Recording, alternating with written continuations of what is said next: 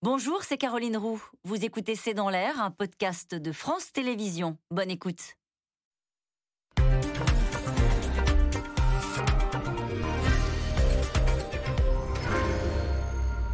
Bonsoir à toutes et à tous. La Bourse de Paris pulvérise son record historique. Comment expliquer cette euphorie alors que l'économie sort tout juste de convalescence, une économie soutenue à bout de bras par euh, des États qui ont dépensé sans compter. Quels sont les grands vainqueurs de cette économie post-Covid où l'on voit des milliardaires partir à la conquête de l'espace et qui prétendent même pour certains pouvoir éradiquer la fin dans le monde, car attention, cette sortie de crise s'accompagne aussi et surtout d'un grand malaise sur la question du pouvoir d'achat, avec ce sentiment, ce sentiment de paupérisation qui frappe maintenant les classes moyennes, comme si le travail ne suffisait plus à vivre dignement. C'est le sujet de cette émission de ce C'est dans l'air, intitulée ce soir Économie, ça repart surtout pour les milliardaires. Pour répondre à vos questions, nous avons le plaisir d'accueillir Jean-Marc Daniel. Vous êtes économiste, professeur à l'ESCP Business School, auteur de l'histoire de l'économie mondiale, c'est aux éditions Talendier. Gaël Mac, vous êtes directrice déléguée de la rédaction du magazine Challenge. Jade de l'Éprevier, vous êtes journaliste économique à l'opinion et je cite votre dernier article, Un million de nouveaux pauvres, déconstruction d'un chiffre tenace, c'est à retrouver sur le site de l'opinion. Et enfin, Stéphanie Villers, vous êtes économiste. Bonsoir, je rappelle le titre de votre livre, hein, Crise économique 2020 vers un nouveau monde, c'est aux éditions Economica. Euh, Jean-Marc Daniel, alors c'est au professeur d'économie que je m'adresse pour poser cette première question. Est-ce qu'on peut expliquer pourquoi cette euphorie boursière, alors qu'on l'a dit, on sort d'une convalescence de 18 mois, d'une convalescence économique, avec même des États qui ont dû dépenser des centaines de milliards pour essayer de la maintenir à flot cette économie Écoutez, je pense qu'il euh, y, a trois réponses possibles à votre question. La première, elle a été donnée il y a pratiquement 25 ans, jour pour jour. C'était le 5 décembre 1996. Alan Greenspan prenait la parole devant euh, un parterre de banquiers et il a parlé d'exubérance irrationnelle des marchés. Ah, voilà. Il a dit, voilà. Donc c'était l'ancien patron de la Fed, de la Fed. Et voilà. Et donc. Les euh, marchés sont irrationnels. Irrationnels, et donc se lance dans des aventures exubérantes de façon totalement irrationnelle. Et alors, ça a frappé l'imagination. L'expression est restée. C'est un peu comme la main invisible d'Adam Smith. C'est une expression qu'il a employée une seule fois dans un contexte très particulier et qui est devenue depuis une L'exubérance irrationnelle des, marchés. Bon, s'il y a exubérance irrationnelle des marchés, les gens qui sont en ce moment sur la bourse ont de quoi s'inquiéter parce que l'exubérance irrationnelle est suivi après de commentaires d'un de ses successeurs, d'ailleurs Bernard Bernanke, qui, dirait, qui disait il serait temps qu'on retrouve euh, davantage d'exubérance et peut-être davantage d'irrationalité, parce qu'à l'époque où il était aux affaires, la bourse avait bien baissé. La deuxième raison, pour être plus sérieux, c'est que, effectivement, tout cet argent qui a été déversé euh, se traduit d'une façon ou d'une autre, pour des raisons, alors par des circuits divers, par une augmentation des taux d'épargne au niveau mondial, il y a de plus en plus d'épargne. on l'a vu en France, la Banque de France a dit, l'épargne a augmenté de près de 200 milliards, 150 euh, milliards. Absolument. Vous, versez de l'argent, soit ça crée une angoisse chez les gens et à ce moment-là, ils se disent il faut préparer l'avenir, ménager l'avenir et donc mettre de l'argent de côté, soit de façon purement mécanique, ils reçoivent cet argent, ils ne savent pas exactement à quoi le dépenser, donc ils l'épargnent. Et la conséquence, c'est que tous les biens qui reçoivent de l'épargne se mettent à monter, c'est-à-dire les actions, mais vous avez aussi le prix de l'or. La dernière fois que la bourse a atteint 7000, le, le CAC, l'or était le Napoléon, qui est quand même un des objets d'épargne spéculative bien connue des Français, était à 50 euros le Napoléon. Aujourd'hui, il est à un peu plus de 300 Donc en fait, cette épargne, elle ne reste pas sur les comptes en banque, vous dites, elle est placée à la bourse, euh, pourquoi pas en Napoléon et, Dans l'immobilier. Et dans l'immobilier. Et dans l'immobilier. Vous regardez le prix de l'immobilier, alors qu'on n'arrête pas de dire qu'une ville comme Paris perd des habitants. Donc normalement, il devrait y avoir une détente sur le marché immobilier. Il y a moins d'habitants. On ne rase pas la moitié de Paris régulièrement. Donc il y a une capacité normalement à loger des gens qui est tout aussi importante. Et pourtant, l'immobilier continue à monter. D'ailleurs, il y a un économiste qui s'appelait Robert Barrault qui avait expliqué, au moment où il y avait des grands déficits budgétaires aux États-Unis, que la conséquence du déficit budgétaire, c'est que la classe moyenne quitterait Manhattan. Alors on lui dit pourquoi? Et parce que la conséquence, c'est que les gens vont placer leur argent dans l'immobilier, ça va faire monter le prix de l'immobilier à Manhattan, et la classe moyenne ne sera plus en capacité De, se loger. C'est un peu ce qui se passe. Et c'est exactement ce qui se passe. Donc pour se résumer, c'est on n'y comprend rien, ça ce serait la situation la plus simple. Deuxièmement, il y a de l'épargne, donc les gens... Qui s'est investi en bourse, la bourse explose. Et, et, alors, dernière explication qui serait la plus heureuse, c'est qu'il y a des potentialités dans notre industrie et dans tout ces gens qui sont cotés au CAC 40 qui sont des potentialités que la bourse est en train de prendre en compte. Eh ben alors Gaël Mac, justement, c'est quoi ces actions qui montent? Alors, on parle toujours aux États-Unis, on dit c'est le triomphe des GAFA des Google, mais ça c'est Wall Street. Alors chez nous, c'est quoi les actions qui montent? C'est Qu'est-ce qu'on a? Michelin, Danone C'est quoi? Les actions qui montent, c'est le luxe. Et ah. euh, voilà, donc euh, les Américains, ils ont les GAFA, nous on a les Call. Donc les Call, c'est pour Kering, le groupe qui a notamment Gucci, Saint-Laurent, etc. C'est pour euh, le H pour Hermès. Le O pour L'Oréal et le L pour LVMH. D'ailleurs, pendant que vous parlez, on voit les trois plus grosses valeurs de la Bourse de Paris, effectivement. LVMH qui vaut en bourse 357 milliards. Deuxième plus grosse valeur de la bourse, L'Oréal troisième valeur, plus grosse de la bourse. Hermès, c'était pas le cas avant? On, est, on, a, on a un CAC 40 de luxe maintenant, c'est un, oui, classe 40 euh, Nous, par exemple, dans notre classement des fortunes, il faut voir que ces, ces, cinq, euh, enfin, ces quatre entreprises plus Chanel qui n'est pas coté mais qui fait aussi partie des géants du luxe mondiaux, sont toutes des entreprises familiales qui sont détenues en majorité par des particuliers, par des familles. Et donc dans notre top 5 des milliardaires, euh, nous avons les 5 familles détentrices de ces, de ces sociétés de luxe. Alors il faut voir que donc comme euh, Jean-Marc. Pourquoi ça cartonne aussi bien ce bah, Comme Jean-Marc Daniel l'a dit, euh, il y a une épargne énorme qui s'est créée et donc il y a des riches, il y a des, classes aisées euh, qui ont de l'épargne. Et donc, on peut se dire que le luxe est un secteur porteur, puisqu'il y a toutes ces classes aisées qui sont avides de consommation en sortie de confinement, etc. Et si on veut acheter du luxe, si on est un investisseur international et qu'on veut acheter du luxe, que peut-on acheter? Que français.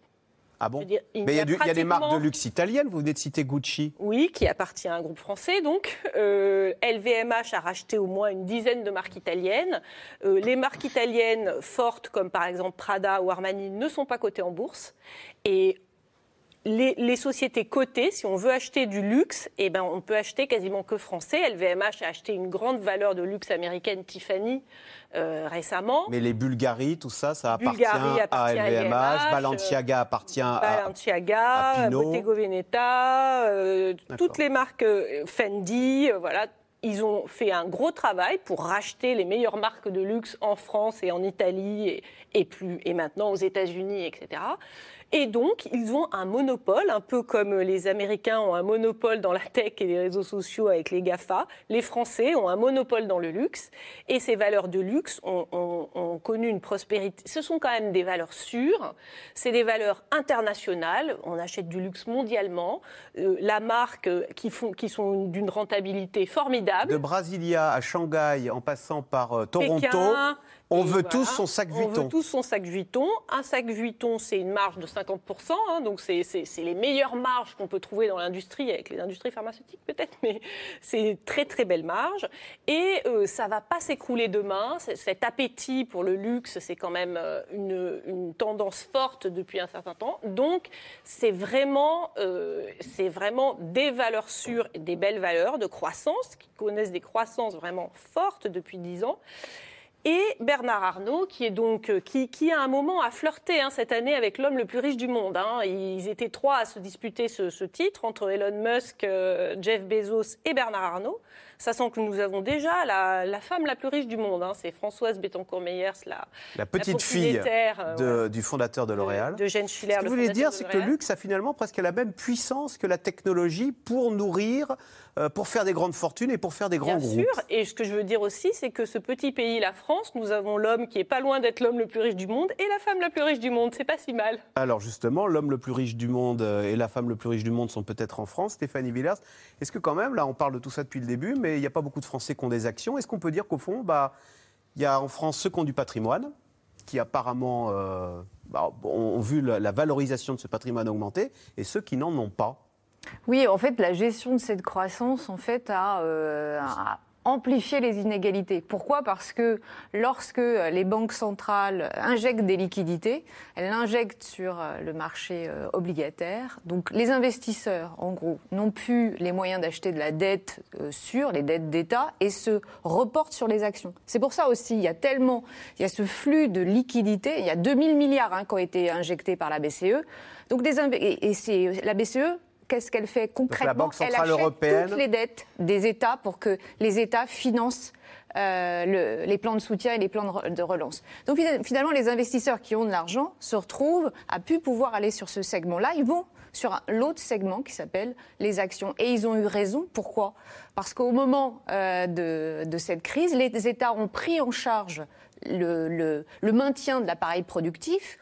Et euh, les actionnaires se sont dit, bah, au moment où on va trouver un vaccin, eh bien, l'activité va repartir et l'appareil productif ne sera pas dé- détruit. C'est exactement ce qui est en train de se réaliser. Que je C'est-à-dire dire- que c'est du gagnant-gagnant pour les actionnaires. Alors que le salarié, lui, Voilà. inversement, euh, il a eu son, euh, en France, il a eu la chance d'avoir son emploi préservé, mais il n'a pas connu une- un bon D'accord. de sa rémunération de 25%. hein. C'est le cas, par exemple, du, du CAC 40, hein, qui a euh, connu une croissance de 25% depuis le début de l'année. Donc, effectivement, il y a ce décalage entre les marchés boursiers qui sont florissants et une économie réelle qui va bien mais qui ne peut pas euh, avoir en fait La de- bourse n'est pas démocratisée comme aux États-Unis. Aux États-Unis, on dit que euh, l'Américain moyen a des intérêts, a des actions. En France, Parce qu'on a un très- système très de peu, hein. répartition, un système de protection sociale, en fait, qui, en fait, nous détourne des, euh, Des- des des marchés, marchés actions. actions. Alors que l'Américain, il doit financer sa retraite, et pour financer sa retraite, en gros, il investit sur les marchés boursiers pour euh, s'assurer une rémunération plus tard. Je crois qu'en France, il y a 1,4 million de particuliers qui ont passé une transaction boursière en 2020. Donc Ouais, c'est pas, ça, ça peu. reste un sur petit 30 marché. millions de ménages. hein, Et sur fait- ce 1,4 million, il y en avait 400 000 qui étaient nouveaux, qui ont passé pour la On première va voir fois. qui voilà. sont ces nouveaux euh, convertis Ah non, à la bourse. Vous allez voir, on a un reportage très intéressant. Jade de l'éprevier, tout à l'heure, Jean-Marc Daniel parlait de l'exubérance irrationnelle des marchés financiers. La dernière fois qu'on a pulvérisé le, le record du CAC 40, c'était il y a 21 ans. Juste après, il y a eu un crack. Est-ce que, est-ce qu'il n'y a pas quelque chose d'artificiel? On disait euh, tout à l'heure, bah, les États aident moins. euh, on dit, on parlait de la banque centrale qui avait des taux très bas. Est-ce qu'il y a un risque aussi bien pour les actions que pour l'immobilier? Alors là, on est nombreux en France à avoir un, un bien immobilier. Est-ce qu'il y a un risque de bulle euh, derrière cette exubérance irrationnelle, pour reprendre l'expression euh, d'Alan Greenspan, euh, recité par euh, Jean-Marc Daniel C'est en effet la grande question. Et d'ailleurs, euh, le FMI, le Fonds monétaire international, a dit attention, il y a un risque de retournement des prix euh, dans l'immobilier. Donc, euh, on s'inquiète un peu. Et en effet, sur les actions, c'est aussi l'inquiétude qu'ont les gens de dire on pense au, boom de la bulle Internet. Juste après, il y a eu un crack. Aujourd'hui, on voit que ça monte énormément. Jusqu'où ça va aller? Après, les investisseurs disent que. c'est assis sur des vrais profits, c'est-à-dire que les entreprises génèrent beaucoup plus de profits. Et en fait, quand on regarde le rapport entre le cours de l'action et les profits des entreprises, ce rapport, enfin c'est 15 en gros, c'est un, multipli- un multiplicateur de 15, a déjà été atteint en 2015. Donc même si euh, le CAC aujourd'hui atteint des records euh, très impressionnants, en réalité, les entreprises, pendant la crise, ont fait beaucoup de plans de, de réorganisation, de digitalisation. Elles ont réduit leurs coûts. Aujourd'hui, l'économie repart grâce à l'injection de liquidités des banques centrales et des États. Et donc, elle, elle, euh, génère beaucoup plus de profits. Donc, derrière, il y a quand même du solide. Après, euh, dans les deux prochaines années, on s'attend à un- une normalisation monétaire, c'est-à-dire que les banques centrales vont petit à petit retirer leur soutien, qui dopait aussi ces actions. Et c'est là le risque, c'est comment ça va se passer. Est-ce que ça va, géné- est-ce que ça va euh, générer des problèmes, notamment est-ce qu'il y aura trop d'inflation et les banques centrales ne sauront pas quoi faire? Est-ce qu'elles-mêmes ne seront pas crédibles par les marchés? Donc certains investisseurs... On marche un peu à la morphine. Quand on va retirer la morphine, Voilà, qu'est-ce qui va se passer? C'est cette question de, de- de la normalisation dans les deux prochaines années qui pose un, un gros problème. Et certains disent, ça serait peut-être pas mal que euh, les investisseurs intègrent ces risques et que, par exemple, le CAC 40 baisse de 10%. Ah. Pour, Pour un- éviter qu'il ne le baisse de trop par la suite. Exactement, mais ils disent, il peut baisser de 10%, mais il peut encore prendre 10%. Il y a quand même encore des marges de profit. Alors, cette semaine, le CAC 40 a donc battu un record qui datait de plus de 21 ans. La bourse, à l'image de l'économie française, connaît un rebond spectaculaire après un an et demi de pandémie. Et vous allez le voir, fait nouveau, on en parlait, les jeunes s'intéressent à la bourse. Sujet de Paul-Rémy Barjavel, Diane Cacciarella et Julien Launay. Euphorie à la bourse de Paris, où les jours se suivent et se ressemblent. En ce moment, l'indice vedette CAC 40 ne cesse de battre des records. Hier, lors de la clôture, il a même dépassé la barre des 7000 points, historique. Malgré l'impact de la crise sanitaire, le climat de confiance est là, et bien là. il y a beaucoup moins d'inquiétude sur euh, l'évolution de l'économie. Euh, l'économie française, sur euh, les trois premiers trimestres de, cette année, a créé 515 000 emplois dans le secteur privé, ce qui n'était jamais arrivé, compensant ce qui s'était passé, les, pertes d'emplois observées en 2020. Donc on a un sentiment à la fois que l'économie va beaucoup mieux, retrouve une allure presque normale, et dans le même temps, la, perception que euh, la crise sanitaire est désormais gérable. Indicateur au vert pour la France. L'INSEE prévoit une nette baisse du taux de chômage au troisième trimestre à 7,6%. Quant à la croissance, le gouvernement table désormais sur 6,25% pour cette année. L'horizon s'est donc dégagé pour les investisseurs qui misent notamment sur le luxe, secteur porté par la reprise et le retour en magasin des consommateurs chinois. J'achète des sacs ou des chaussures de marque. Je dépense autour de 2000 euros. Mon budget annuel, c'est plus de 15 000 euros. La bonne santé des places financières s'explique aussi par l'argent qui coule à flot sur les marchés. Les banques centrales ayant injecté des milliards de dollars mois après mois à cause de la crise sanitaire. Alors jusqu'où ira la spéculation? Faut-il craindre une bulle qui explose? Aujourd'hui, on est à la fois satisfait parce que les marchés boursiers augmentent, mais on est également inquiet parce qu'ils vont trop loin par rapport à la réalité économique. Et ça, ça appelle un dégonflement de bulles, ce qui veut dire que dans les prochains mois, il y a un risque euh, de, dérapage, de baisse des marchés boursiers, voire de crise financière, puisqu'on n'a plus de cartouches pour relancer la machine. Crac boursier en vue ou pas? En attendant, le cours des actions suscite de l'intérêt. De plus en plus, 410 000 nouveaux investisseurs l'an dernier, dont une partie âgée de moins de 35 ans comme ce jeune qui a tenté l'expérience après le premier confinement et qui se donne les moyens de réussir. Ce site-là, du coup, euh, me permet en fait de me tenir au courant du marché, de l'évolution en fait des, différents marchés financiers, de voir par exemple mes sociétés favorites, de voir, euh, de voir plein de choses. Camille ne place que de l'argent qu'il a pu mettre de côté, un pari sur l'avenir. Investir en fait, ça va me permettre plus tard d'avoir une euh, certaine épargne. Je pense à mes, à mes 50, 60, 70 ans, quand on partira à la retraite, etc. Je pense me verser en fait des petites mensualités. Aussi pour euh, potentiellement des plaisirs de la vie, partir en voyage, euh, même investir dans, dans l'immobilier, d'autres choses, etc. qui peuvent en fait arriver au bout de, de 20 ans, 30 ans de bourse peut-être. Une nouvelle génération attirée par la bourse. Mais attention, l'appât du gain a ses limites. Les risques, c'est euh, d'acheter des produits euh, euh, sans savoir exactement ce qu'il y a derrière ces produits ou sans comprendre exactement ce que vous faites ou sans voir quel est votre horizon d'investissement. La bourse, vous pouvez gagner, mais vous pouvez aussi perdre. Pour les investisseurs, qu'ils soient néophytes ou aguerris, une donnée pourrait tout changer et faire vaciller les marchés. Celle de l'inflation qui bondit à 2,6% en octobre en France selon l'INSEE. Euh, question téléspectateur, Jade de l'Éprevier. Qui boursicote en France? Y a-t-il un profil type? Qui sont-ils, ces 400 000 euh, nouveaux? On voit des jeunes. C'est surtout des jeunes. Ils passent plus par leur banquier maintenant, ils, vont sur des sites internet? On, peut faire ça directement sur un site internet? Exactement, il y a plein d'applications qui se sont créées. Et d'ailleurs, euh, les journalistes américains qui disent qu'ils suivent la bourse, maintenant, ils disent je passe moins de temps à parler à des investisseurs institutionnels que sur les forums euh, type jeuxvideo.com, enfin je dis n'importe quoi, pour voir de quoi parlent les nouveaux jeunes, les nouveaux boursicoteurs. Et c'est un peu le danger, c'est qu'ils n'ont pas la culture financière de, euh, se rendre compte que cet argent, ils peuvent le perdre.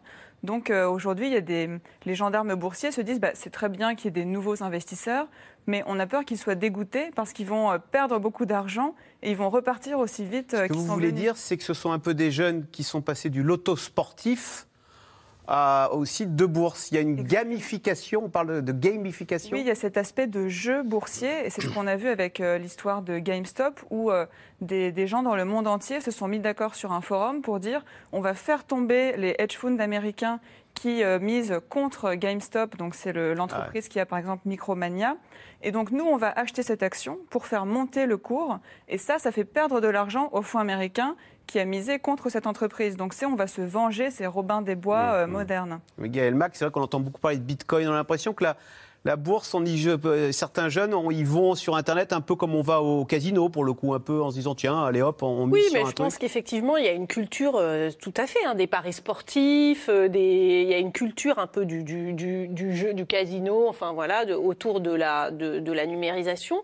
Je pense aussi que ces plateformes numériques ont quand même apporté une démocratisation aussi au niveau des frais, hein, parce qu'il y avait quand même ah, un problème de frais financiers. On a désacralisé la bourse. Avant, il fallait passer avec son courtier. Exactement. C'était quand même euh, réservé. Euh, il fallait. Donc là, je pense qu'effectivement, c'est à moindre frais. Je pense qu'il y a eu aussi un effet de d'ennui hein, pendant le Covid, de confinement. Donc on s'est dit, tiens, voyons, euh, il, y a y a aussi le jeu qui est parfois trouble des influenceurs. Euh, L'AMF récemment a fait... L'autorité des marchés financiers, l'autorité des marchés gendarme de la bourse. un peu est, est venu et a, et a tensé un certain nombre d'influenceurs qui en fait sont payés par des sociétés de trading euh, pour convaincre, euh, séduire leur communauté et les amener à miser, par exemple, sur des crypto-monnaies, des bitcoins, qui sont quand même il y a les arnaques, très spéculatifs. Voilà. Et euh, bon, il y, a, vraiment des jeunes, même de quartiers populaires, qui ont perdu 2000, 3000 euros sur ces sujets. Donc euh, c'est vrai que la bourse, c'est quand même quelque chose réservé à des cœurs bien accrochés. Quand on voit des jeunes s'intéresser à la bourse et dire, tiens, ça me fera un petit pécule pour ma retraite, Jean-Marc Daniel, est-ce que notre regard le regard des Français sur la bourse a changé. On se souvient pendant longtemps, la bourse s'arrimait avec le licenciement boursier. On se souvient de Lionel Jospin qui euh, se flattait euh, et disait Moi, je n'ai jamais acheté d'action de ma vie comme une preuve de sa moralité si je puis dire. Oui, je, pense qu'il y a deux éléments qui jouent. Le premier, c'est qu'effectivement, les partis politiques euh, qui dénoncent le capitalisme, le caractère immoral, le caractère malsain du fonctionnement de la bourse, du financement de l'économie par l'appel à l'épargne publique, ont moins le vent en poupe qu'ils n'ont eu à une certaine époque. Et puis, je pense que le deuxième facteur qui joue, alors, et qui a beaucoup joué dans l'histoire, c'est qu'on oublie les catastrophes précédentes. C'est-à-dire que euh, ah. on, se fait rincer régulièrement sur le marché boursier. Le, CAC, par exemple, ça veut dire compagnie, au départ, ça veut dire compagnie des agents de change. Et donc les agents de change ont disparu maintenant. Et les agents de change, ils avaient été créés au XVIIIe siècle après euh, la catastrophe de, de John Law et après le les faillites d'un certain nombre de gens à ce moment-là, et ils ont été institutionnalisés sous Napoléon Ier après la catastrophe des assignats. Et puis, euh, si vous faites l'histoire de la finance, de temps en temps, il y a effectivement un certain nombre de gens qui se font rincer, entre guillemets, sur le... Et à ce moment-là, on dit, bon, on va, on va réglementer tout ça, on va mettre des régulateurs, on va créer des institutions pour éviter ce genre de problème. En revanche, je pense que, euh, on parlait justement des, des, des, problèmes de retraite, je pense que euh, la création, par exemple, des plans d'épargne retraite dans la loi Pacte, c'est-à-dire la, la, mise en norme et la, la, restructuration de cette épargne par capitalisation, cette retraite par capitalisation au travers de la loi, a tendance effectivement à orienter, alors directement ou indirectement, un certain nombre de gens vers, ah. euh, vers le placement boursier. C'était les fameux fonds de pension à la française. Voilà, les fonds de pension à la française. Et, ça. Dire pour votre retraite, mettez un peu d'action. Et, le, discours qui commence à dire écoutez, si vous critiquez ce capitalisme, tous ces gens qui gagnent énormément d'argent en bourse, allez-y. Et le plus sûr moyen d'y aller sans prendre trop de risques, passer par un fonds de pension. Stéphanie, oui, Stéphanie Villers, on voit que la bourse sort gagnante euh, de cette. Euh, pandémie et de cette politique de soutien.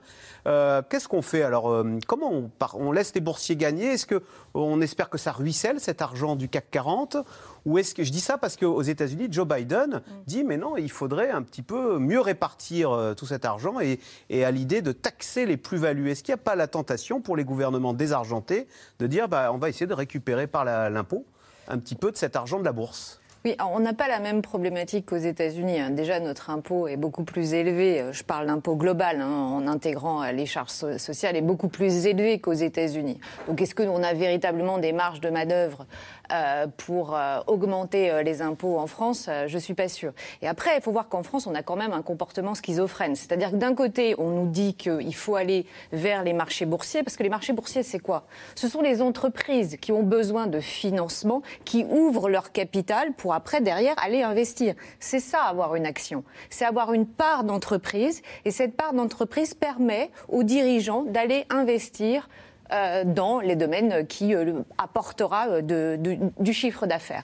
Donc alors on dit que c'est une bonne chose, on dit qu'il faut aller, il faut financer notre économie réelle. Hein, c'est à travers euh, la bourse. Et d'un autre côté, on dit attention, c'est très dangereux. On reste encore en France euh, euh, armé, enfin, sur ses positions, en disant attention, c'est un, ça, reste du casino. alors, faut savoir ce qu'on veut. D'un autre côté, on peut pas espérer bah, arriver à des niveaux des autres pays tels que les États-Unis, hein, qui ont réussi à financer les Gafa. Mais comment? Mais par le marché boursier. C'est parce que les Américains sont venus apporter leur liquidité que ces, entreprises-là ont pu se financer. Alors qu'est-ce qu'on veut? C'est toute la question.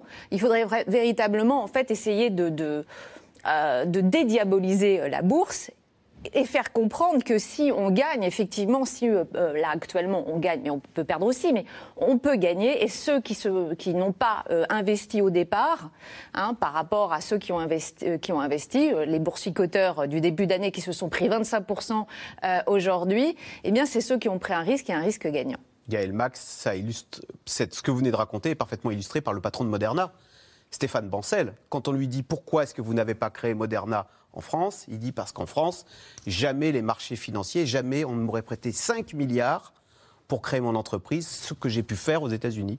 Les capitaux, l'argent, la bourse est là pour vous financer des paris les plus fous. C'est ce qui différencie un peu nos, oui, sans aucun doute. C'est vrai que bon, depuis, depuis une dizaine d'années, la French Tech, donc les, les start-up françaises se sont beaucoup structurées et ont beaucoup, sont beaucoup montées en puissance. Mais généralement, euh, les, quand on arrive à une levée de fonds de 100 millions d'euros, il faut aller aux bah États-Unis. il n'y a, a, plus, il y a, plus d'Européens, en tout cas, il n'y a plus de Français. Et généralement, euh, les, il, y a des États, il y a les États-Unis, il y a le Japon, hein, y a, mais en tout cas, ce sont des fonds généralement euh, japonais ou américains c'est pas simplement un, c'est pas simplement un rapport psychologique vis-à-vis de la bourse. Les, les Américains, ils investissent beaucoup un peu sans le savoir via leur fion de pension. Hmm. En France, on a une retraite par répartition, donc euh, je veux dire, les gens n'ont pas besoin d'investir. Ils peuvent le faire, comme nous expliquait ce jeune, pour espérer euh, avoir un complément de retraite, mais ils savent qu'ils ont des cotisations sociales très lourdes, comme vous le disiez si bien, qui, font que leur retraite est en partie assurée. Euh, Jean-Marc Daniel, sortie de crise quand même assez inespérée. Euh, la bourse à 7000 points. Alors, on vient de l'expliquer, c'est bon pour les entreprises, hein, ça leur permet d'investir de, et d'aller de l'avant. La croissance 6%, euh, le taux de chômage qui devrait descendre à 7,5%. Euh, finalement, tout le monde sort gagnant, sauf l'État, alors vous allez me dire, qui lui s'est appauvri. Il y, a, il y, a, des chiffres clairement très positifs. Les 6% vont être largement dépassés. Dans la dernière note de conjoncture de l'INSEE, ils annonçaient qu'on était à 6,6% en rythme manuel et que probablement on serait encore au-delà, euh, eu égard à la situation du, du, dernier trimestre. Et on devait rejoindre la situation de production du dernier trimestre 2019 à la fin de cette année, éventuellement en tout début d'année prochaine. Or, nous l'avons déjà atteinte. C'est-à-dire qu'on on a récupéré. Pourquoi? Parce que effectivement, euh, les entreprises, le tissu industriel a été préservé sur le plan physique. Hein, il n'y a pas eu de démolition. Grâce aux aides? Et puis sur le plan financier, les aides ah ont permis. Et donc euh, le, la contraction de l'activité économique a été absorbée à 80% par euh, l'État et à 20% par les fonds propres des entreprises. Donc les ménages ont préservé leur, leur niveau de vie même si individuellement, il y a des cas où les gens ont hmm, été... On va y revenir. Et puis, euh, les entreprises ont réussi aussi à limiter la casse. Alors, il y a quand même deux éléments qui sont deux éléments plus inquiétants. Le premier élément, c'est que l'État, effectivement, n'a pas retrouvé la situation de 2019. Hein. Le quoi qu'il en coûte perdure par-delà. Ah, on a pris l'habitude de, de, dépenser. C'est une habitude dont il est difficile de se débarrasser. Ah, alors, on peut espérer que la phase politique dans laquelle nous sommes, c'est-à-dire la préparation des élections, fait qu'il y a une forme de d'enthousiasme qui pourrait être corrigé après les élections, mais euh, je, pense que les gens qui sont en train de voter le budget à l'heure actuelle doivent avoir conscience que le budget qu'ils votent n'a plus aucun sens. C'est-à-dire, euh, toutes les semaines, il y a une nouvelle annonce. Et la deuxième, nous avons un déficit extérieur qu'on ne voit pas, parce que maintenant on est dans la zone euro, donc tout ça est un peu mutualisé au niveau de la zone euro.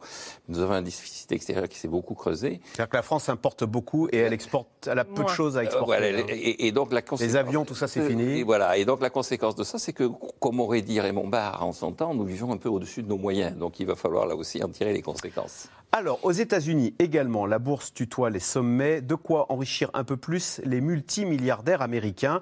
Des super riches qui n'hésitent plus à investir des secteurs de l'économie autrefois l'apanage des États. Question, Jeff Bezos, Elon Musk ou Bill Gates peuvent-ils régler le problème de la faim dans le monde ou la crise écologique? Élément de réponse avec Barbara Steck et Erwan Ilion. Il vit ses derniers jours dans l'espace. Thomas Pesquet sera bientôt de retour sur Terre. Comme à l'aller, le trajet se fera dans une capsule de la société SpaceX d'Elon Musk. Et il a fallu pour l'astronaute s'adapter au goût du milliardaire. Tout est un peu caché, intégré.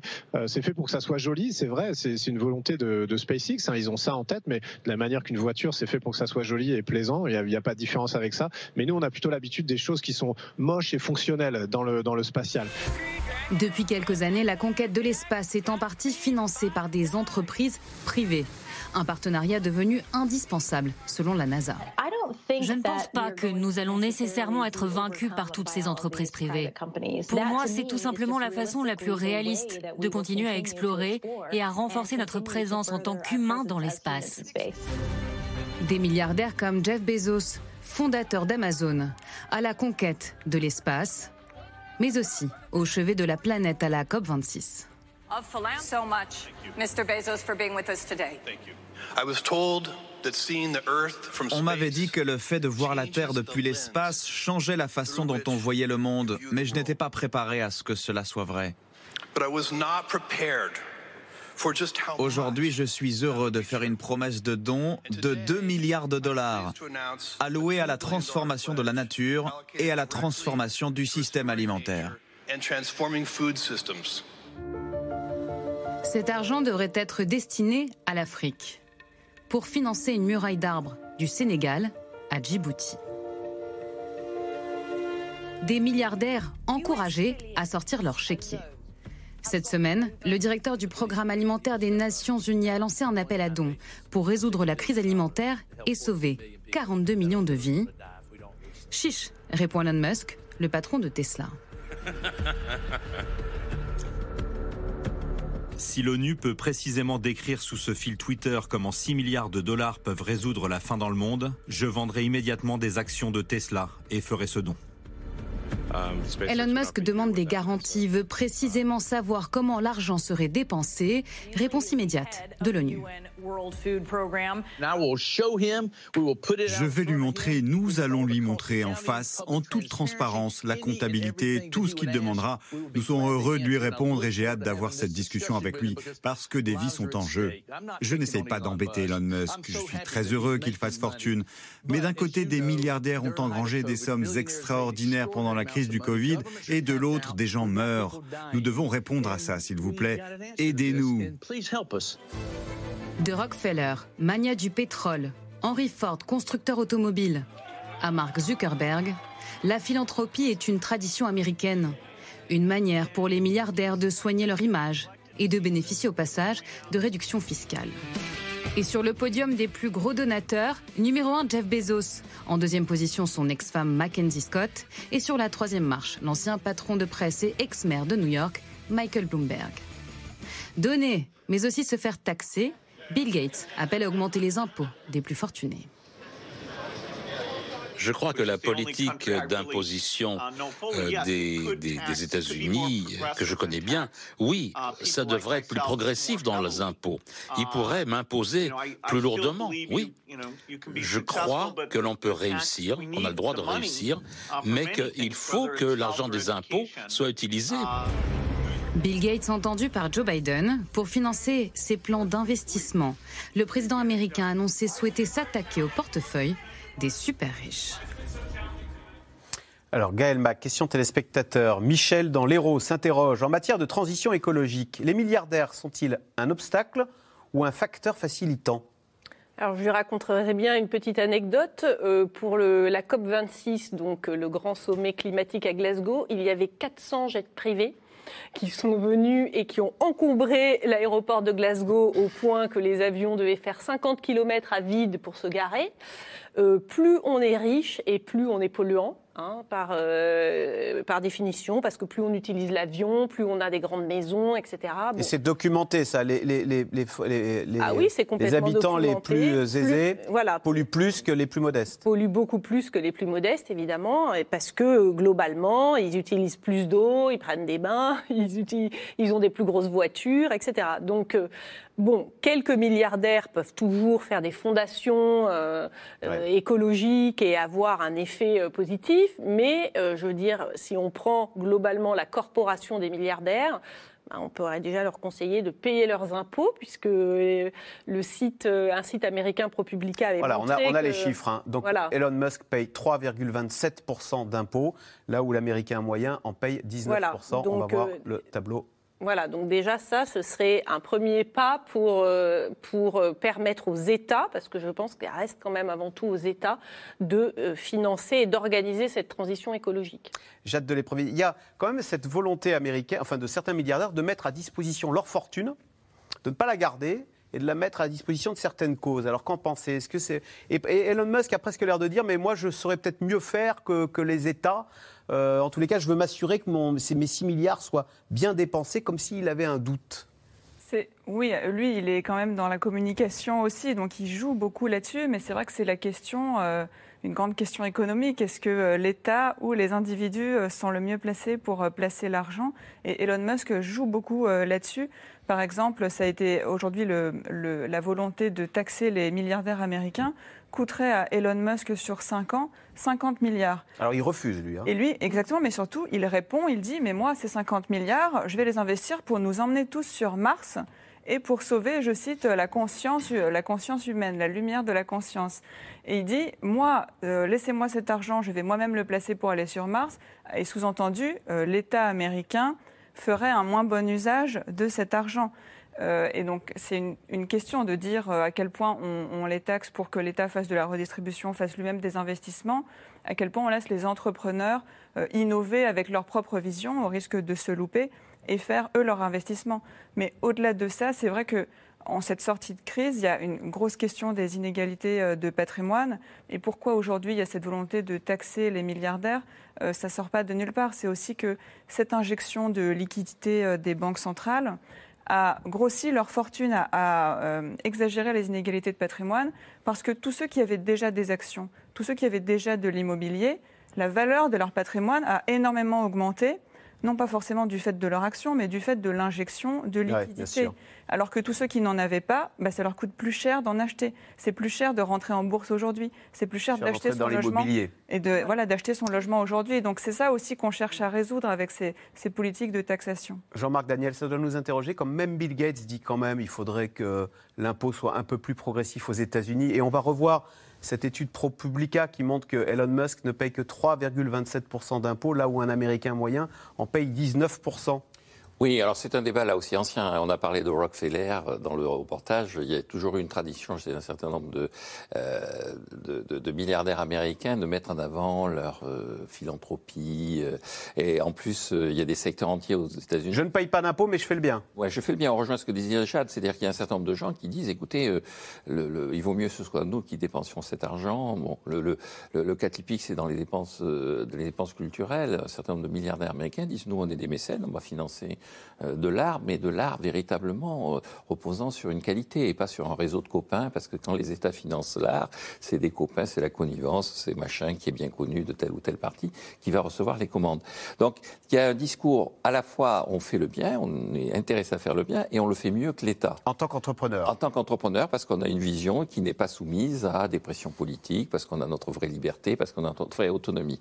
Alors par rapport à ça, il y a quand même deux, deux éléments qui jouent, c'est que effectivement il y a beaucoup de communication chez eux. Hein. Euh, il n'y a pas un peu d'ego quand on entend un Elon Musk dire moi je vais régler la fin dans le monde.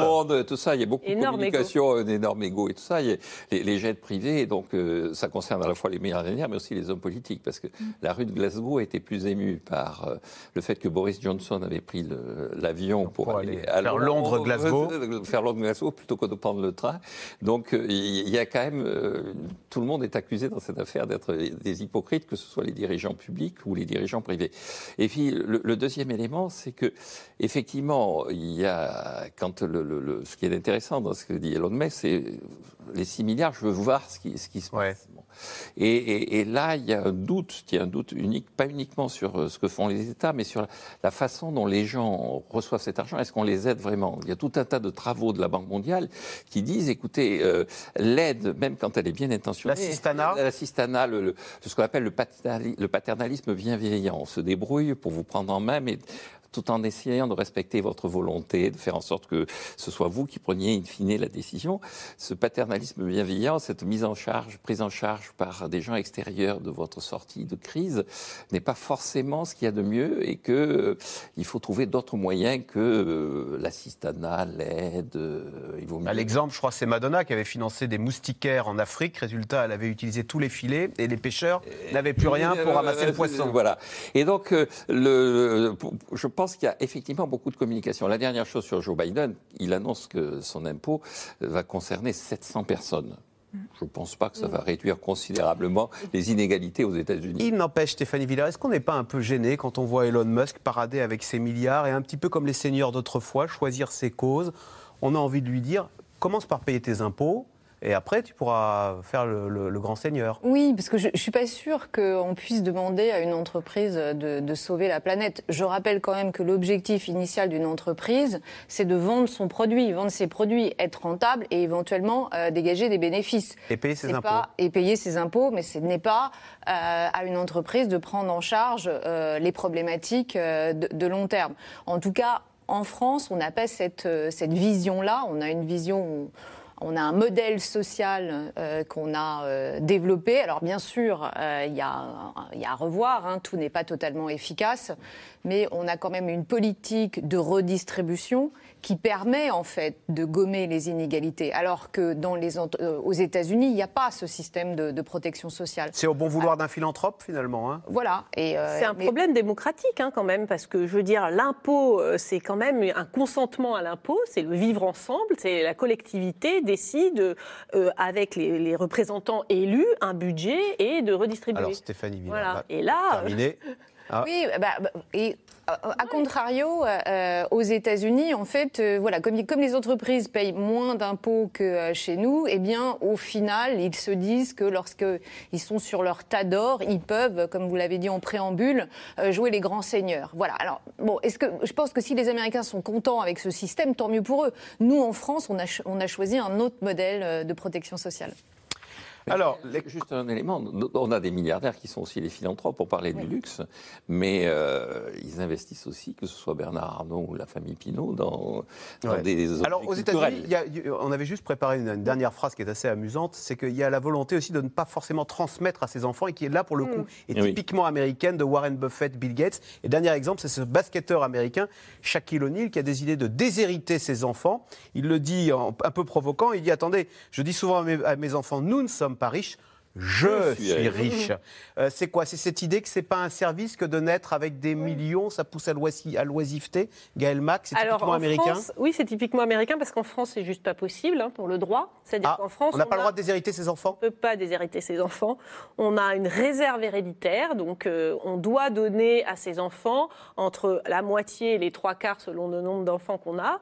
Mais en tout cas, on doit donner la majeure partie de sa fortune à ses enfants et on ne peut pas décider Même de si donner ça chiffre en milliards même si ça chiffre en milliards, euh, quel que soit le chiffre. Donc justement, ça a été d'ailleurs un, sujet de débat régulier de savoir si, à partir d'un certain niveau de fortune, on devait renoncer à cette réserve héréditaire, parce que euh, effectivement, les, milliardaires comme Bill Gates et Warren Buffett en 2010 avaient créé ce mouvement qui s'appelait The Giving Pledge, qui était euh, un mouvement pour euh, inciter les milliardaires à donner plus de 50% de leur fortune à des causes euh, caritatives. Donc ils ont fait un peu un tour du monde des milliardaires et ils sont, en, cherchant à les convaincre, ils en ont convaincu quand même plus de 200 dans le monde, mais ils sont venus en Europe et notamment en France où ils n'ont eu aucun succès parce que déjà le droit latin interdit tout simplement... Euh, de donner plus de 50% de sa fortune en dehors de ses enfants. On ne peut pas déshériter ses enfants.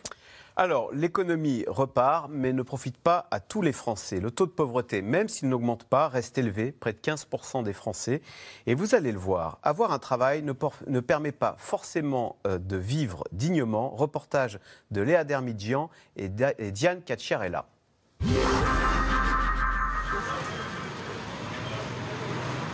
il me reste euh, pas grand-chose, 8 euros, donc je vais voir euh, qu'est-ce que je peux acheter avec. Voilà. Donc euh, peut-être je vais acheter des prunes, quelques prunes, et puis euh, je vais voir un peu plus loin pour euh, trouver des légumes de saison. Compter chaque euro, se demander si chaque dépense est nécessaire, c'est le quotidien de Paolina. En tant qu'aide ménagère à mi-temps, elle touche 400 euros. Son mari lui gagne le SMIC, et même en travaillant tous les deux, ça ne suffit pas. On ne peut pas se permettre de tout. Hein. Il, faut, il faut expliquer aux enfants tu peux pas faire ça, tu peux pas avoir ça parce que, parce que voilà, parce que c'est pas ça qu'on est pauvre, mais on, a du mal à s'en sortir. Voilà. Donc, vous êtes dans quelle situation? euh, ça, veut dire dans des situations pas de pauvreté, mais des situations délicates. 1,75€ s'il vous plaît. Selon l'INSEE, en 2020, 9,3 millions de Français seraient en situation de pauvreté. Donc on fait des économies avec vous. C'est très bien. Merci beaucoup. À l'autre bout du marché, Sonia, auxiliaire de vie depuis 34 ans, pour elle aussi chaque euro compte. Elle touche 1100 euros par mois Trop peu pour un loyer à 700 euros et à sa seule charge. Là, au lieu d'avoir 7-8 euros, ben, j'en ai pour 3,50 euros. Voilà. C'est compliqué de se dire que l'argent que vous touchez de votre salaire ne suffit pas euh, Oui, mais euh, qu'est-ce que vous voulez que je fasse? Je suis avec, hein, c'est marche ou crève. Hein. ben oui, qu'est-ce que vous voulez que je fasse? À mon âge, je vais changer de boulot à 59 ans. C'est trop tard. Pour s'en sortir, ses enfants l'aident parfois, et surtout au quotidien, pas de dépenses superflues. Merci, messieurs. On travaille, on mange, on dort. On dort, on mange, on travaille, c'est tout. On fait plus de sorties, plus de voyages, plus de. Voilà. C'est. Euh, même le cinéma, le billet de cinéma, il est très cher. Donc euh, voilà, vous allez où? On se rabat sur la télé, puis voilà, et même voilà. Parmi les Français en difficulté, il y a aussi des étudiants. Ce soir-là, dans le 20e arrondissement, une file d'attente presque interminable. 400 étudiants sont venus récupérer gratuitement un colis alimentaire auprès de l'association Linky. C'est le cas de Yasmine. Elle touche 405 euros de bourse par mois, insuffisant au quotidien. Euh, je mange pas de viande. Ah d'accord, alors vous du poisson. C'est bon? Linky, ça m'aide énormément bah, pour la nourriture. Côté nourriture, et ça aide aussi bah, ma mère qui ne peut pas tout payer. Ma mère, elle s'occupe de mes deux sœurs et de moi. Et à cause de son maigre salaire, c'est très dur de prendre tout en charge, ce que j'ai à payer euh, dans ma vie étudiante. Pour s'en sortir, Yasmine consacre son argent aux dépenses essentielles. Il y a beaucoup de sorties entre amis que j'aimerais faire et je me prive de les faire parce que je n'ai pas les moyens de les faire. Mais bon, c'est comme ça. Des étudiants résignés et qui se sont adaptés malgré eux à vivre avec si peu. Tu vois ton, le montant dans ton compte qui diminue au fur et à mesure des semaines et à la fin du mois tu te retrouves avec 30 euros et ça c'est compliqué quand même de se retrouver avec aussi peu d'argent dans son compte. Et même parfois des mois où tu dois payer plus de choses, bah, tu es presque à zéro ou à moins. Et c'est ce qu'il faut pas mais du coup bah, on essaye de, de s'adapter, de prévoir les choses en avance et voilà, de s'en sortir, de mieux s'organiser. L'association a ouvert 20 lieux de distribution en Ile-de-France, un dispositif lancé au plus fort de la crise sanitaire et qui n'était pas censé durer.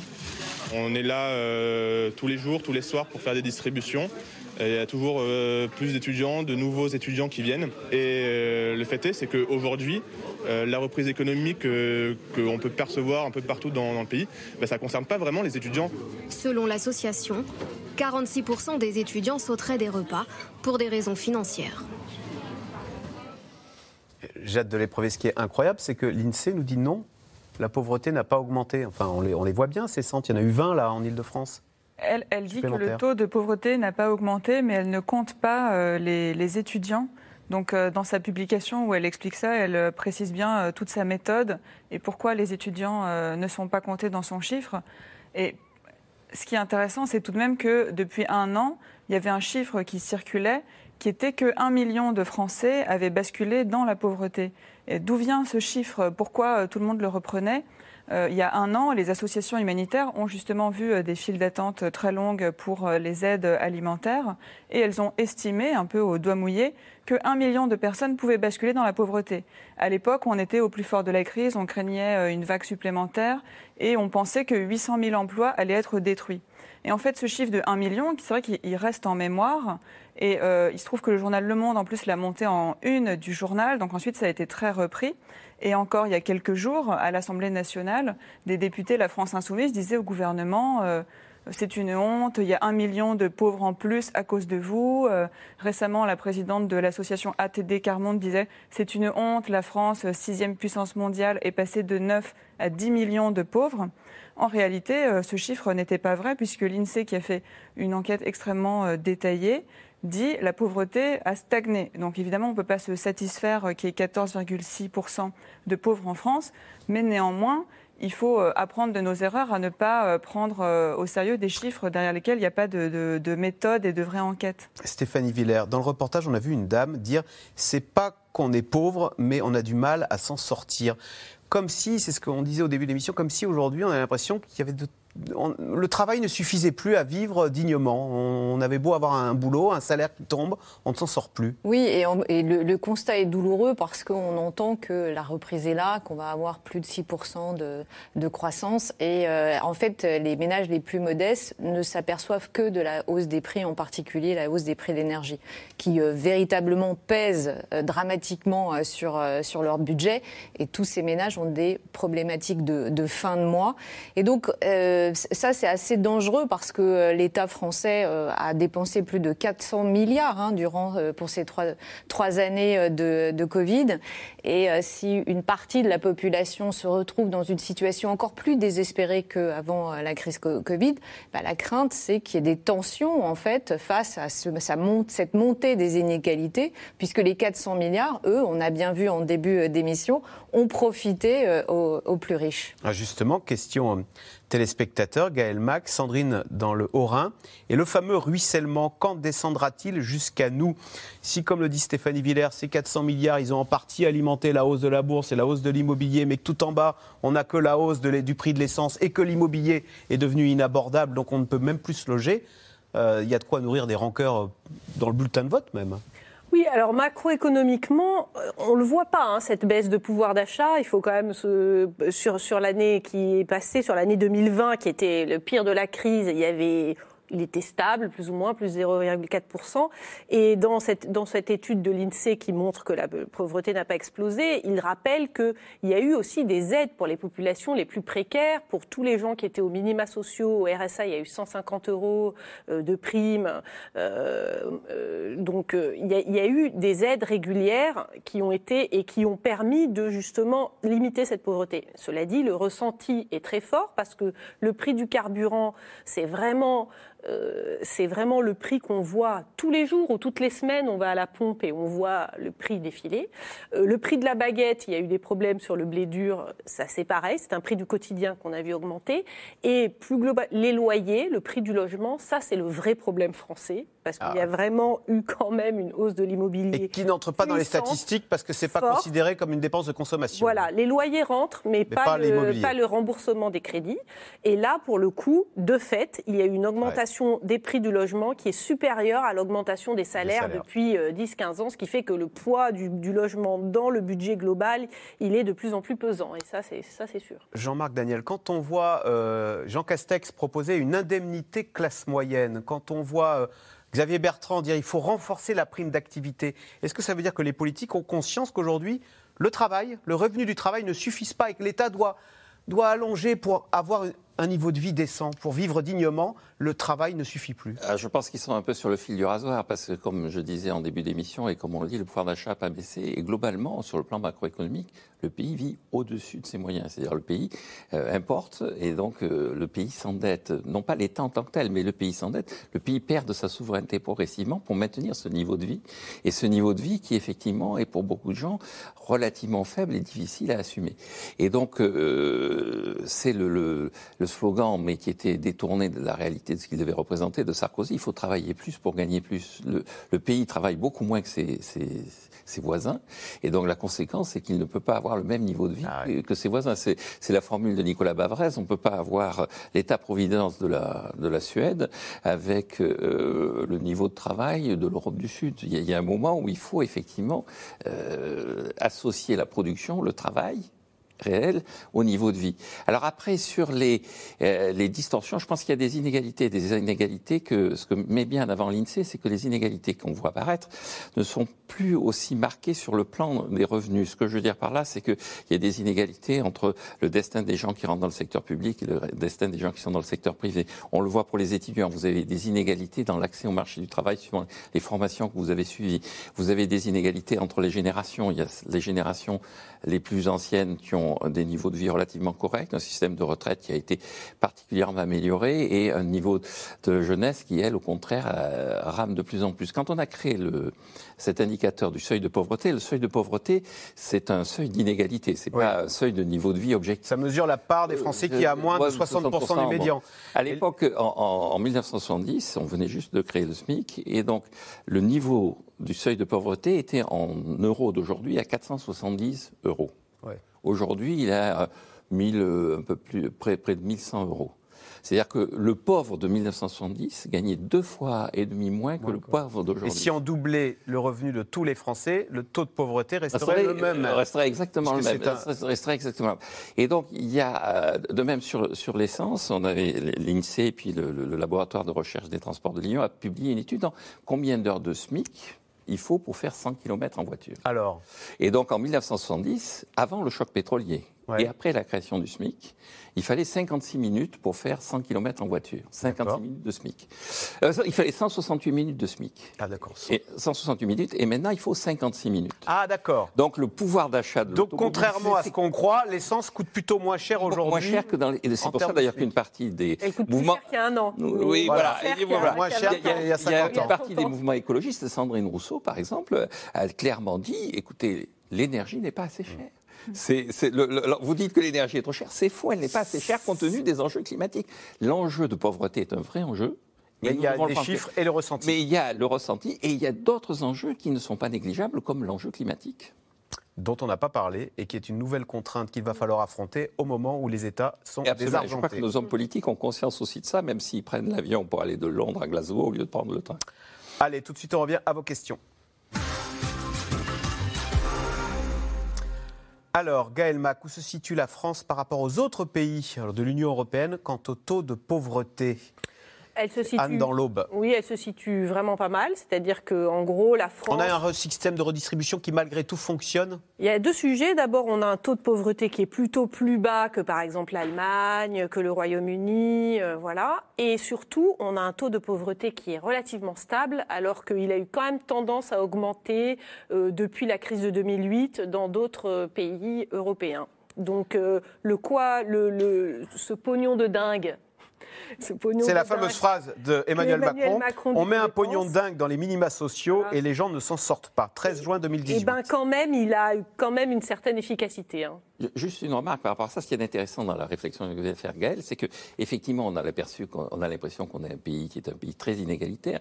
Comme ce taux de pauvreté mesure des inégalités, en réalité, en France, on est plutôt assez bien placé. Maintenant, si on regarde le revenu par habitant, c'est-à-dire ce, ce corps vraiment à leur disposition. Alors là, on n'arrête pas de reculer, et euh, notamment par rapport à l'Allemagne, depuis une vingtaine d'années, on a perdu une dizaine de places. C'est-à-dire que vous voulez dire qu'un Français moyen ne serait pas loin d'être un pauvre en Allemagne si les choses continuent Au rythme les choses, oui, absolument. Si les milliardaires se substituent aux États, ils devraient alors prendre en charge les pauvres. Le souhaitent-ils? C'est ce qu'on disait tout à l'heure. Est-ce qu'il n'y a pas le risque de voir des milliardaires choisir leur cause et finalement dire bah, moi je m'occupe de la biodiversité euh, en Floride et je ne m'intéresse pas aux pauvres. Il faut, il faut voir que 60 ou 70 de la philanthropie aux États-Unis va à, aux universités de l'Ivy League, c'est-à-dire à Harvard, à Stanford, dont souvent c'est sont issus. Ils sont issus ou alors dont ils veulent que leurs enfants y aillent. Ah, oui. Voilà, donc euh, ils, achètent un peu le. Ou alors euh, euh, au musée, au grand musée, où on peut faire des soirées de gala, où on peut avoir son nom sur un bâtiment, etc. Donc la part de la philanthropie qui va véritablement aux pauvres, par exemple quand Bill et Melinda Gates avaient créé leur fondation, c'était quand même très nouveau de s'intéresser, puisque leur fondation qui est énorme, hein, qui a distribué 53 milliards de dollars en l'espace de, de 10 ans, euh, s'intéresse aux maladies en Afrique négligées. Euh, donc à la malaria, au paludisme, à, des, mmh. euh, à la dengue, etc. C'était quand même assez nouveau comme, euh, comme geste philanthropique. Jusque-là, la philanthropie américaine se passait aux États-Unis, très principalement. Du copinage. Euh, Jean-Marc Daniel, euh, André, dans la Loire, tout le monde dit qu'il faut augmenter les salaires, mais pas un mot pour les retraites, dont c'est vrai, la, retraite complémentaire a été euh, est désindexée, elle est gelée même. Oui, absolument, oui. On est dans cette situation où effectivement les retraites pèsent relativement lourd dans la production nationale, 14% du PIB, alors qu'un pays comme le Japon, qui est beaucoup plus vieux que nous, ça ne représente que 10% du PIB. Et donc, beaucoup de gens disent, écoutez, mais il faut, à partir de ce moment-là, c'est trop, donc il faut demander un effort en particulier aux retraités. Alors je crois que euh, l'enjeu est un enjeu qui est plus global, c'est-à-dire qu'il y a un problème d'équilibre général du régime de retraite, mais il y a au sein de ce régime général des retraités qui sont dans une situation euh, difficile. Il y a des gens qui euh, sont et ils sont d'autant plus dans une situation difficile, c'est qu'on commence à voir apparaître des retraités dont les carrières ont été relativement euh, hachées. C'est-à-dire le, les retraités qui correspondaient à la période où il y avait assez peu de chômage, ils ont pratiquement toute leur. il faut souligner que le retraité français reste plutôt bien traité par rapport. Et, et, donc effectivement, le retraité français est, est relativement bien traité, mais il y a des cas particuliers et là aussi notre président de la République, euh, il y avait l'équivalent de ce qu'on appelle le minimum vieillesse, et il voulait revaloriser tout ça. Je crois qu'il y a une vraie réflexion à faire sur la façon dont on a traité les personnes âgées. C'est par le travail, si je décrypte bien ce que vous dites, qu'on qu'on doit s'en sortir et non pas en rabotant la retraite des retraités. Et, sur les personnes âgées, le travail, ça consistera à reporter l'âge de départ à la retraite de 62 à 67 ans. Alors justement, on en arrive à la politique d'Emmanuel Macron. Euh, Stéphanie Villers, ce CAC 40 au plus haut, n'est-il pas la preuve qu'Emmanuel Macron est le président des riches? C'est vrai qu'on va lui ressortir. Il a fait sauter l'ISF. Euh, il avait plus ou moins, même s'il n'avait pas dit, mais on l'avait accusé de, de, promouvoir la théorie du ruissellement. Euh, bah, on voit qu'en haut, ça, ça bah, s'enrichit. En ce qui concerne euh, l'indice boursier, le CAC 40, je pense pas qu'il ait le pouvoir de, de, le faire euh, grimper. Hein. Je, là encore, c'est l'action des banques centrales en injectant les liquidités qui a fait grimper les bourses mondiales. Il n'y a pas uniquement le CAC 40 qui a bondi. Hein. Aux États-Unis, c'est encore plus phénoménal, hein, cette hausse. Donc je ne pense pas que ce soit. Il n'y a plus l'ISF pour ramasser un petit peu, pour prendre un petit peu de cette... Non, attends, attends attendez, si, ça a été transformé en IFI. Et donc, euh, euh, en fait, l'incitation d'Emmanuel Macron, c'était de pousser les plus riches à investir en bourse pour soutenir les entreprises. C'était effectivement cette démarche. Alors là, il pourra dire, ben, vous voyez, oui, ça marche assez parce que les, gens se sont, sont venus sur le CAC 40, hein, euh, même si c'est pas vrai. Hein. c'est pas ça qui a, qui a soutenu l'indice boursier. L'évolution de la bourse de Paris n'est-elle pas étroitement corrélée à celle de New York et à l'économie américaine? Jade de l'Éprevier, est-ce que tout ça ne se fait pas en sympathie avec les États-Unis? Et au fond, euh, d'ailleurs, quand on voit les entreprises du CAC 40, est-ce qu'elles dépendent de l'économie française ou est-ce qu'elles dépendent de l'économie mondiale? Vaste question, non? Les entreprises du CAC 40 euh, dépendent, je crois, à 80%, enfin leur chiffre d'affaires est réalisé à 80% ah à l'étranger. Et donc, en effet, euh, la relance américaine, en fait, c'est aux États-Unis qu'il y a eu la relance la plus impressionnante, avec des chèques distribués aux Américains qui étaient énormes. Donc, c'est sûr que la, consommation américaine bénéficie aux entreprises euh, qui sont euh, cotées sur le CAC. Mais après, euh, aujourd'hui, le, record du CAC est dû à 25% au groupe du luxe. Et les groupes du luxe vendent aussi beaucoup, par exemple, aux nouveaux riches chinois, aux nouveaux riches japonais, coréens, indiens, etc. Donc c'est aussi dû au rebond des économies émergentes. C'est voilà, ce record du CAC 40, c'est pas un signe de la vitalité de l'économie française, mais de la vitalité de l'économie du monde. Euh, ne sommes-nous pas à l'abri d'un krach boursier Stéphanie Villers, est-ce qu'il y a des indicateurs à regarder en se disant, tiens, euh, si euh, les taux d'intérêt remontaient, si l'inflation remontait, ça pourrait mal, ça pourrait avoir des conséquences dramatiques sur le CAC 40, sur les actions. Oui, euh, les économistes ne sont pas bien doués pour ça, pour Pour faire des prévisions, des prédictions. en plus, c'est très dangereux. Euh, après, oui, comme on dit, les, armes ne montent pas jusqu'au ciel, donc à un moment, ça risque de, s'essouffler. Le tout, c'est de ne pas s'essouffler d'un coup et que ça crée un crack, mais que ça commence à, se, à décroître progressivement. Jean-Marc, Juste une réponse par rapport à ça. À la veille du crack de 1929, il y a eu une réunion, un dîner de la American Economic Association qui rassemblait les meilleurs économistes de la planète qui étaient déjà américains. Je sens que ça va être savoureux. Le président s'appelait Irving Fisher et il a annoncé, c'était deux jours avant le crack, il a annoncé les actions américaines sont sur un plateau, là où elles sont, elles ne peuvent plus que monter. Et quand on lui a dit, mais écoutez, vous avez vu ce qui s'est passé, il a répondu, vous vous rendez compte, si j'avais annoncé la chute de la bourse, vu mon autorité, se serait effondré encore, plus. Et donc, j'ai sauvegardé les partenaires américains. Donc, la position de l'économiste, c'est prudence. Alors, le trader de Wall Street dit généralement, quand on entend son chauffeur de taxi nous demander des conseils sur la bourse, faut tout vendre. Euh, c'est que c'est le signe que ça s'est tellement démocratisé que. Les Français. Alors, tiens, une, une réflexion de Christophe dans le Loir-et-Cher. Les Français n'aiment pas le risque en bourse et préfèrent à tort le livret A. In fine, ils ratent les bénéfices boursiers. Stéphanie Villers?